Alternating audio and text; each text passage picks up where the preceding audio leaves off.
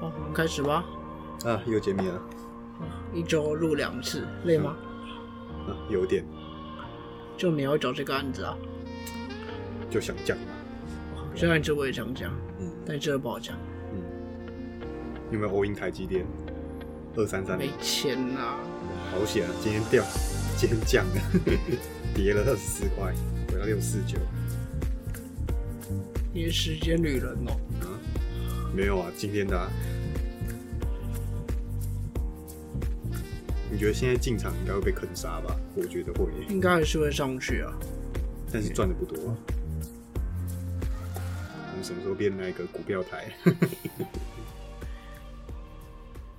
各位听众朋友们，大家好，欢迎收听综艺题，我是主持人钟义群。那在我旁边的依然是我的好伙伴，大家好，我们又见面了，我是有健。对啊、一周见两次，蛮新奇的。啊，对，希望观众朋友不要讨厌。有健刚刚提到台积电想压了，没有啊，没钱啊。哇，台积电其实它它是靠它的实力了，嗯它这真的是它五位元的五纳米的晶圆真的是太厉害了，嗯，所以技术又保，技术又保持的很好，没有外流，所以真的是厉害，竞争力很高。护国神山。嗯嗯，好，我们先回到我们主题啦。嗯我们这周其实是太阳花 Part Two。嗯对，因为第一集真的讲不完，这案子真的太大了。嗯我前几天也有提到这个案子不好讲，又难讲，又复杂。有件你给我了一个难题啊！呃，有时候就是要拿石头砸自己的脚嘛，要痛了才会知道哦，下次不要这样。不会啊，但我觉得这个案子好玩，它有它好玩的地方。嗯嗯，尤其是我当我听到有些人把它跟美国报名做一个连接，我就很想要回应这个问题。嗯，但是又不能太用乡民的角度去回，这样又显得不够客观。所以这几天我们已经找了很多相关的 TSSCI 的文件，或者是一些比较中立的看法，这样。嗯，找一些论文啦，我们所说的都有一个论文的基础。嗯，其实会让我最想回应的，就真的是因为大家把它跟美国做一个连接。嗯，我等一下也会针对这个地方去做回应啊。嗯，我们应该要先来个前情提要吧。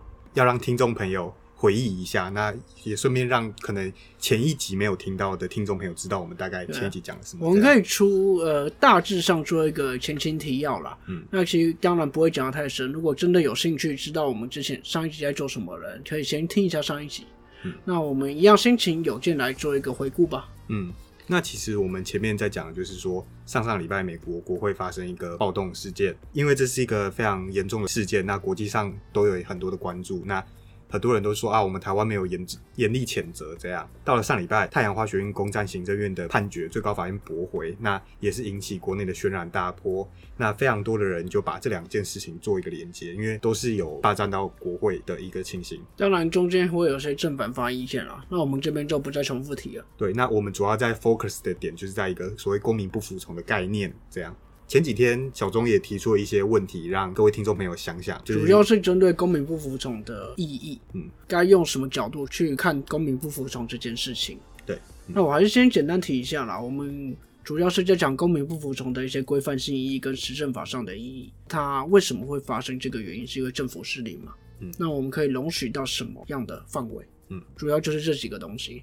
那有兴趣的朋友们可以去回去听一下我们上一集在讲的内容。嗯，那我这边其实就可以进入到针对太阳花学运行政院案的一个看法。那我要承认，在接下来都是会比较没有一定正确的答案，所以会比较有一点主观的看法。嗯前几天讲的那个定义啊，那些内容是比较有文献的啊，嗯那会比较客观。那今天要讲的就会偏可能比较偏主观一点。那我也是尽量不要这么主观。嗯，OK。那首先我要回顾一下太阳花学运发生的原因，嗯不然大家一定会觉得太阳花学运怎么可以用公民不服从？那太阳花学运发生的原因我不深入提，但我稍微提一下。太阳花学运就是当时国民党其实掌握了立法权跟行政权，嗯，然后在谈判服贸协议的过程中，内容跟过程都不透明，嗯，爆出来以后要通过之前两天内急忙开完开满了三场公听会，嗯，那最后造成引爆点是在立法院的那个那位嗯张庆忠半分钟，半分钟内宣布过关，嗯，所以造成了公民不服从，占领立法院，嗯，其实这就是认为一个政府失灵的一个概念，嗯。认为黑箱作业嘛，有没有觉得跟最新一个东西很像？所以走啊，在离立法院啦。嗯，那你去你去，OK，好，其实这个就是我前我上一集有讲的，非常政治去刺激一个常态政治。嗯，我们认为黑箱作业嘛，过程不透明嘛，嗯所以必须用一个非常政治去刺激常态政治。嗯，对，那其实这方面就可以看到说，立法院已经没办法做一个实质上的审查，就是照理讲，我们可以寄望立法院能够帮我们把关，但他没有做到一个该有的义务。那很多人说啊，他还是有念完条约，还是有做那一个开会，然后那个锤子蹦这样子。其实大家可以去想一下，就是说那时候在那个静坐的时候，有位律师赖中强律师，他在立法院前面，他逐条念出服贸协议的内容，他光念这些文字就已经花了不止半天的时间。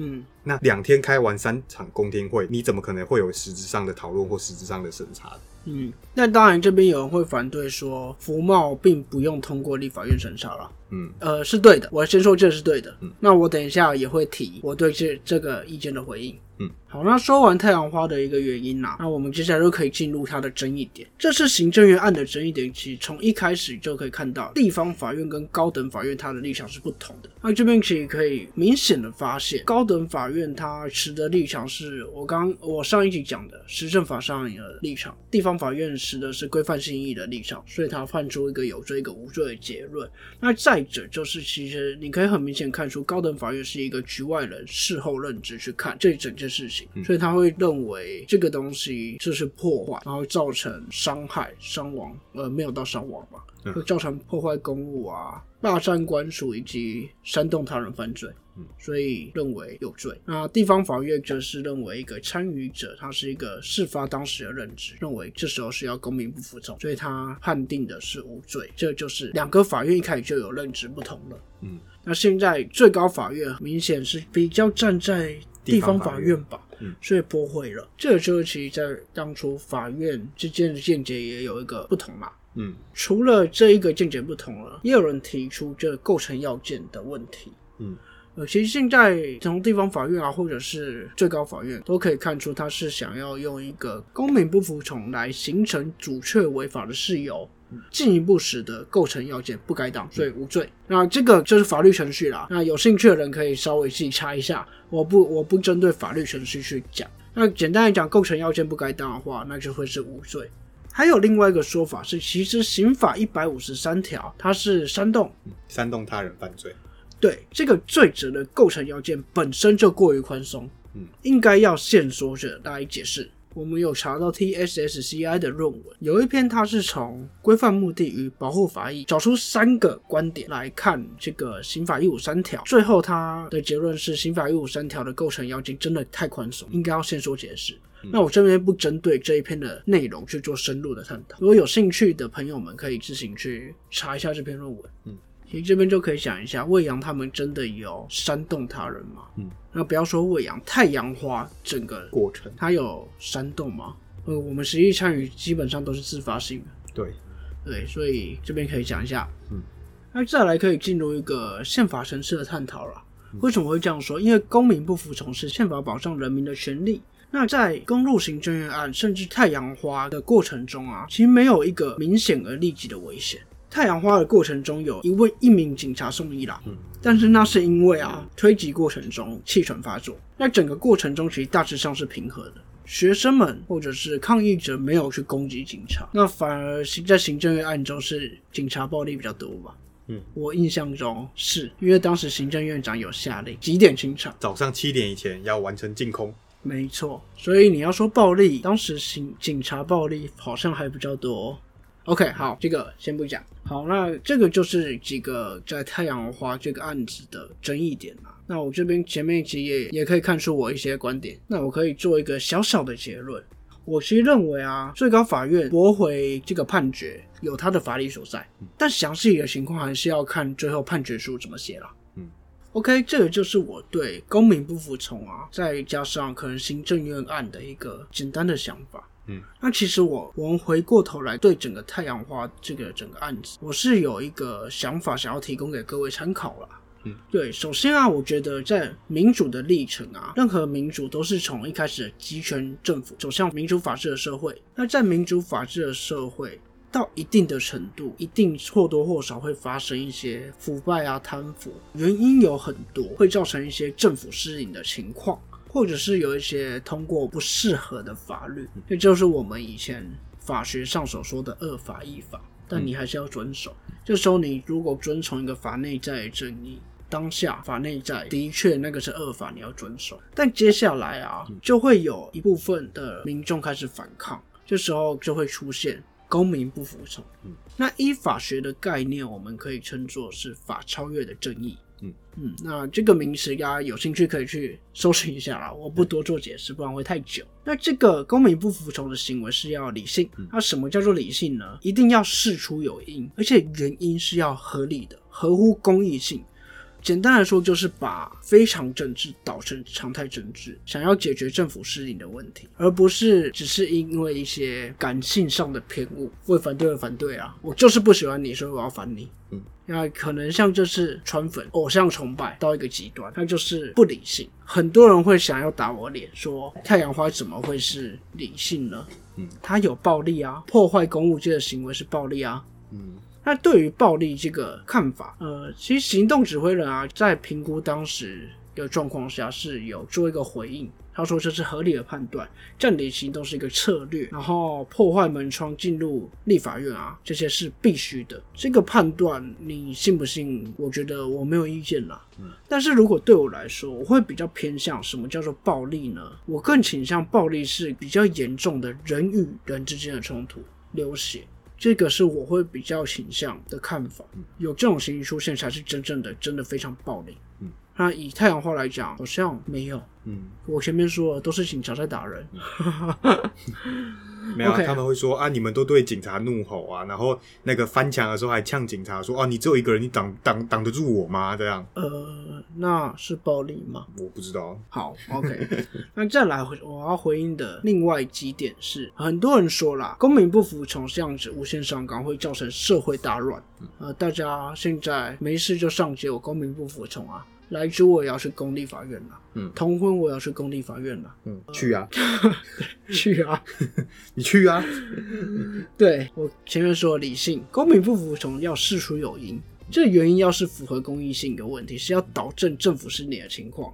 哎，不对哦，为什么你的就是公益，我的就不是公益？其实这没有标准答案，嗯这是要用时间去证明的，对吧？嗯，以前美国的黑人运动，当时美国白人至上的社会，怎么会觉得你黑人运动是公益呢？嗯，其实这个东西真的没有标准答案。或许我们现在认为的公益性，在未来也不是公益。嗯，其实公民不服从也有一个讲到说，其实多数民意统治的这些政策也不一定是公平正义的。没错啊，那你要怎么样去确定它是不是公益性？其实要透过时间啦。嗯，这个就是进步价值。嗯，你进步价值不会是一成不变的啦。嗯，对，所以我觉得你认为是公益，那你可以去争取啊。对，我就我我的看法是这样子啊。嗯，那再来，我想要针对一个程序上的一个回应，因为有些人认为服贸不用走三读的程序，我前面有提过。嗯，这个看法是对的哦。对，因为服贸是行政命令，嗯，公告三个月就可以执行，它不需要送立法院审查。嗯，它好，我记得行政命令是要送立法院备审，但不用逐条审查。对，有没有觉得跟最近嗯？OK OK，但是当时啊，福茂这个在当时的情形，是因为社会声浪有一些反对，不止一些啦，社会声浪反对，所以简单来说是马英九不敢承担一个全责，所以他开了一个真的是开天辟地以来开一个先例，把行政命令去送立法院审查。嗯，但是你去送审查以后，你又不可以去更改条约。嗯也不能去更改条约啦。对啊，因为你这是国际贸易的谈判。对，所以简单来说，就是要我们今天立法委员看到送送来审查，要签个名背书，我不能去看里面。我今天是立法员，也不是说不能看里面，就是看了哦，但是不能可以看。不能改。对，对你今天最后会造成这个结果不意外啊，谁会签啊？谁会愿意为这个背书？嗯你有 guts 一点，你就马上就就宣布服贸就是要通过啊、嗯。但当下罗马总统不敢做这个决，不哇难怪他最近。对那个蔡英文来租政策火力这么凶猛，因为蔡英文做了他不敢做的吗？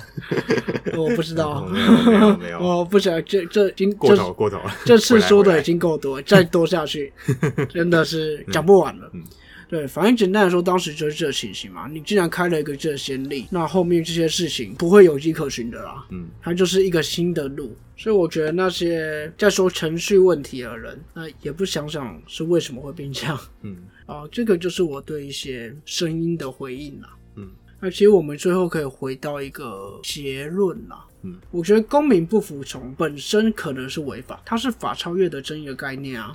嗯，所以它是违法行为没错。所以我觉得法院要判有罪还是无罪，说真的都依法有据。那我会 focus 的重点不会是在于行政院这个案子最后怎么判。我从一开始就说，我听到这个案子是因为我听到人家把太阳花跟美国做一个连结，所以我想要回应这个案子。嗯，至于行政院这个怎么判，我觉得还好，有罪无罪我都可以接受。那这边其实就要区分出我想要探讨的是太阳花学运它的本质到底是什么。所以我前面才会提到这么久的太阳花的原因跟公民不服从的概念。嗯，那这个跟美国它的情形又有什么样的不同？我前面讲很多了，我这边就不要再重复了啦。嗯，所以我希望听众朋友们能够真正了解太阳花到底在干嘛，而不是只是一昧的被带风向，对说什么暴民破坏。OK，其实这就是我想要讲的重点了。嗯，有健，你对这整个案子你有什么想法吗？其实有一些点跟你一样，有一些点不一样，但是大方向来说是一样的。那首先当然就是学运领袖，就是不管是陈陈伟霆、林非凡，他们一直以来在镜头面前都讲的是说他们会承担这个刑事责任，但是很多人都讲说啊，你那个法院这样判就是诶、民进党帮你啊，怎样怎样。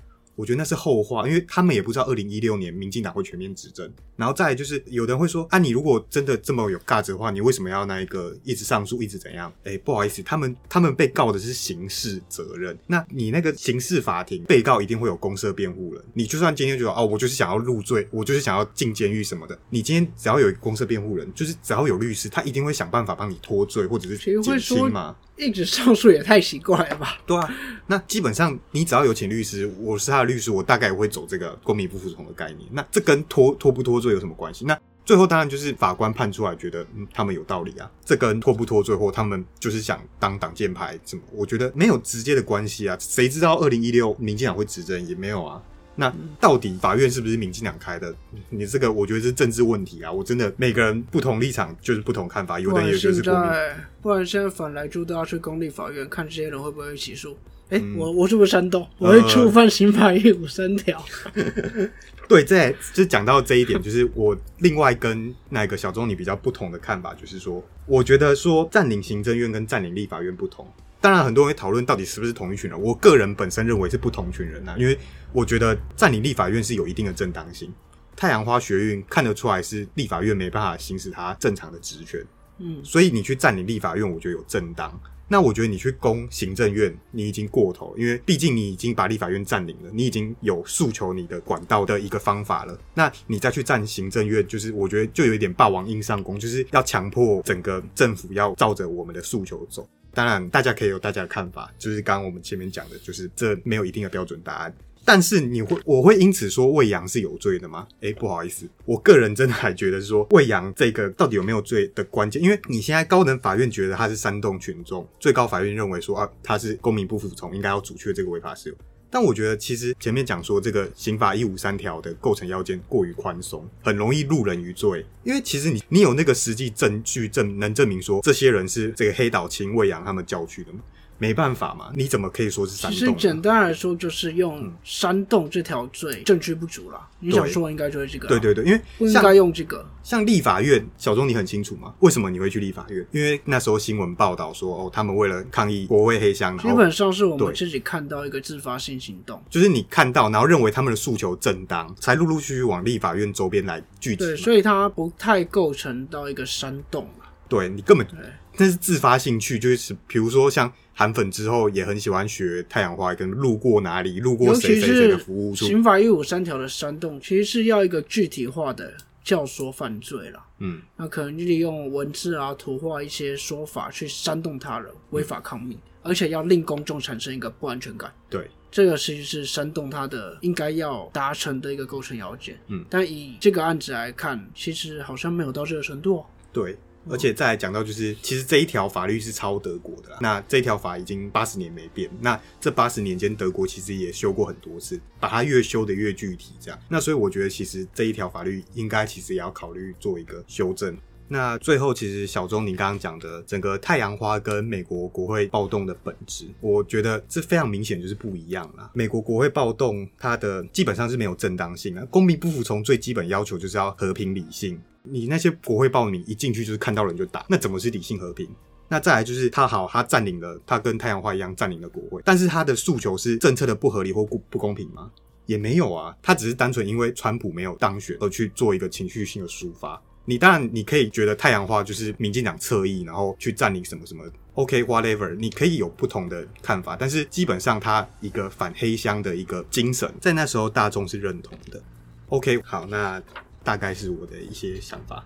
OK，感谢邮件。其实我们真的参与者啦，呃，我们会很清楚太阳花跟川粉这次的行为的差别。嗯，那为什么我会特别提出来？是因为很多局外人，我不要说深蓝的民众，是很多局外人其实也不懂太阳花在抗争什么，所以我才会想要 focus 在这一点。嗯，那当然，实际参与者就会觉得这一定不一样了，嗯所以很合理。那这就是我们想要表达的重点啦。嗯，呃，太阳花跟美国真的非常不一样。嗯，一个是偶像崇拜，不知道崇拜到哪里去了，有没有觉得跟韩国有点像？好，那其实我们也是花了两集，大概把太阳花这整个案子脉络整个分析一遍。嗯，啊，希望听众朋友们能够理解了。那诚如我前面所说，这个案子真的不好处理。嗯，我们也是尽力去做一个分析了。嗯，那当然，听众朋友们有任何批评指教，都随时欢迎到我们的粉砖留言。哦，民进党侧翼，哦，对我这边也是虚心受教，这里面很多东西都可以讨论。对，那就请大家到我的粉砖留言，或者是我开始创的时候到我聊天室来一起讨论一下。嗯，欢迎按赞、订阅并分享。虽然九妹说没用，但是我还是要讲。呃，九妹九妹，因为她已经有这么多人，所以说没用啊。那我们现在没有人不管就是要讲。OK 啦。那这礼拜就差不多到这。嗯我们下礼拜可能来讲个罢免。哇，嗯，OK，那下礼拜再说。